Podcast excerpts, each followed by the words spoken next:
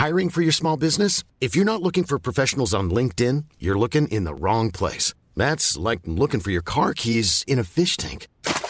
LinkedIn helps you hire professionals you can't find anywhere else, even those who aren't actively searching for a new job but might be open to the perfect role. In a given month, over 70% of LinkedIn users don't even visit other leading job sites. So start looking in the right place. With LinkedIn, you can hire professionals like a professional. Post your free job on linkedin.com slash people today. Bonjour à toutes et à tous, euh, ici Xavier pour le Morning Mode de cette nouvelle journée, de cette nouvelle semaine du 31 mai. Il est 6h moins le quart.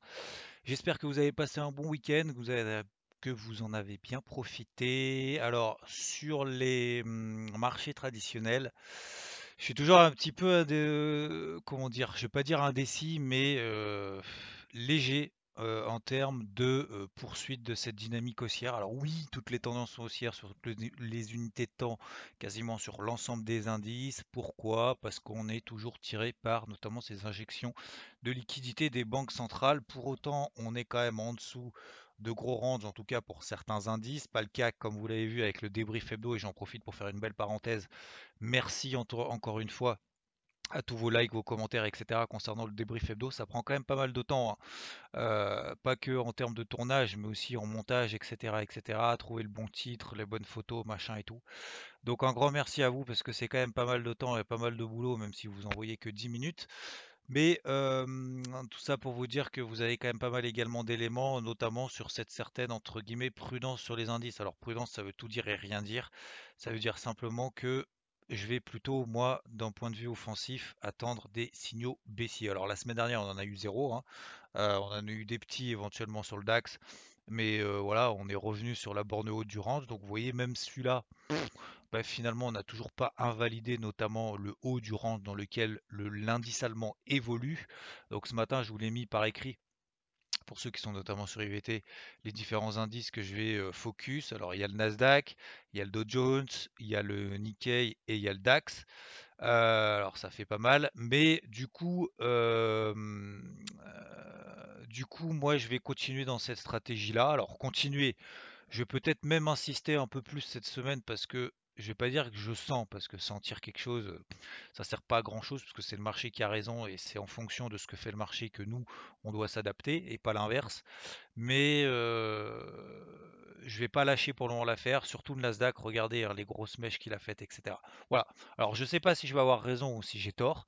Euh, de toute façon, c'est le marché encore une fois qui va décider mais clairement je paye pas sur les niveaux actuels. Voilà, c'est tout, point barre, je, ne sais pas acheter aussi haut des hauts de range qui ne passent pas. Alors quand bien même d'ailleurs mon erreur, ça a été sur le CAC de ne pas l'acheter jeudi, parce que jeudi en haut de range, qu'est-ce qu'on a fait? Malgré d'ailleurs en début de semaine où il s'est rien passé hein, sur le CAC, pendant trois séances, c'était la conso à plat sous la borne haute d'un range.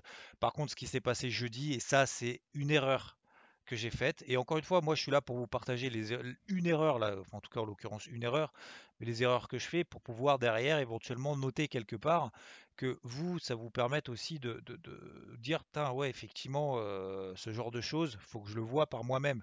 Mais je dis l'open en extrême qu'on a en daily. C'est-à-dire qu'en fait, le marché ouvre en gap baissier et tout de suite, ça rachète. Et qu'est-ce qui s'est passé toute la journée?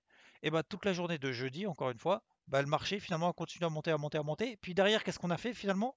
En bougie daily On est passé au-delà du range, on a fait un open en extrême et on a fait ce qu'on appelle une englobante. C'est-à-dire qu'on a englobé les trois bougies euh, de latéralisation précédente. Ça, c'est quand même un gros signal. Alors, euh, oui, si on attend la clôture de l'englobante, etc., euh, ça nous donne un achat en gros en fin de journée autour des 6430 on a terminé finalement le lendemain qu'à 6490. Oui, mais ça permet au moins d'être acheteur dans une tendance haussière, même tardivement. En fait, le fait d'avoir un open en extrême, ça nous donne surtout une, euh, invalidation en fait. Et ça, c'est une erreur. Voilà. Par contre, ce que j'ai bien fait, c'est effectivement de ne pas avoir euh, shorté le Nikkei sur les, sur les 28 300. Je pensais, enfin, c'était une grosse zone de résistance et on n'a eu aucun signal baissier daily sur cette zone de résistance et puis derrière il est parti tout seul. Voilà, c'est comme ça. Euh, sinon, donc concernant donc le Nasdaq, hein, les gros niveaux c'est toujours les mêmes que la semaine dernière, 13 660, 13 620. Ça c'est les gros niveaux intermédiaires où là-dessous je vais commencer à prendre des positions à la vente avec des stops juste au-dessus. Voilà, tout simplement. Euh, l'achat c'était sur le CAC parce que c'était le seul à peu près qui montait.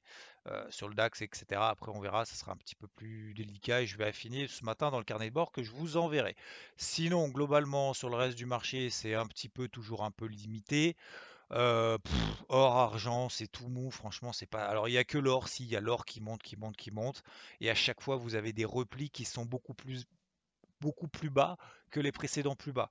C'est pour ça que c'est vraiment délicat dans ce type de, configuration euh, assez lessiveuse de se placer. L'or, euh, le, le, dollar, pardon, l'eurodoll bah voilà, on a l'impression que finalement c'est la fin du monde, puis finalement ça retrace, puis finalement ça repart au-dessus des 1,2250, et puis finalement on perd derrière 100 pipes, puis finalement on en regagne 50.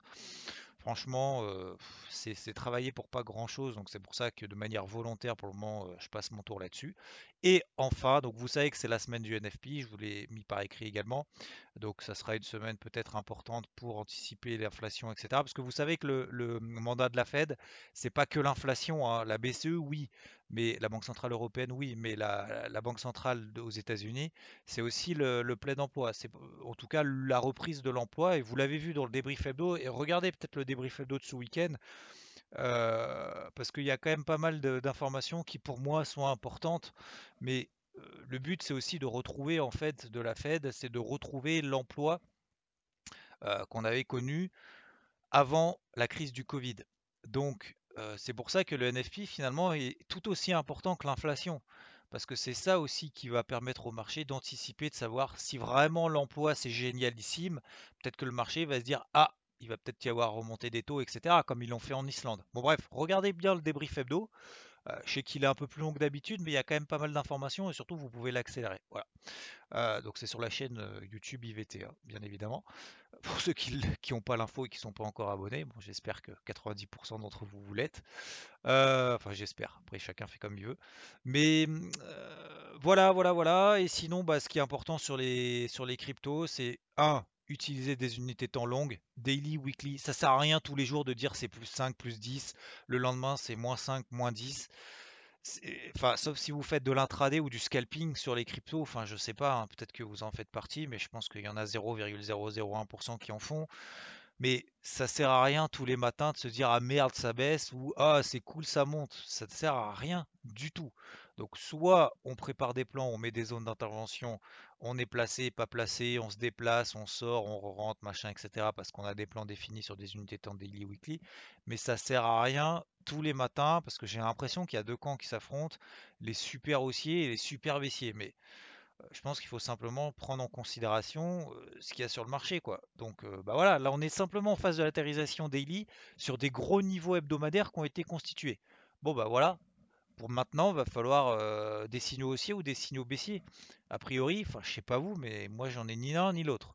Donc on prend parti pour le moment, en tout cas chez IVT, de travailler à l'achat des zones weekly qui ont été atteinte. Voilà. Après, bien évidemment, il faut sélectionner les bonnes cryptos, etc., etc., en fonction des plus fortes, machin, et de vos affinités. Euh, maintenant, il va falloir que le marché nous donne quelque chose. Concrètement, je pense que la bougie d'hier, euh, les plus hauts qu'on a fait hier, je pense que c'est la chose la plus importante, en tout cas pour cette semaine.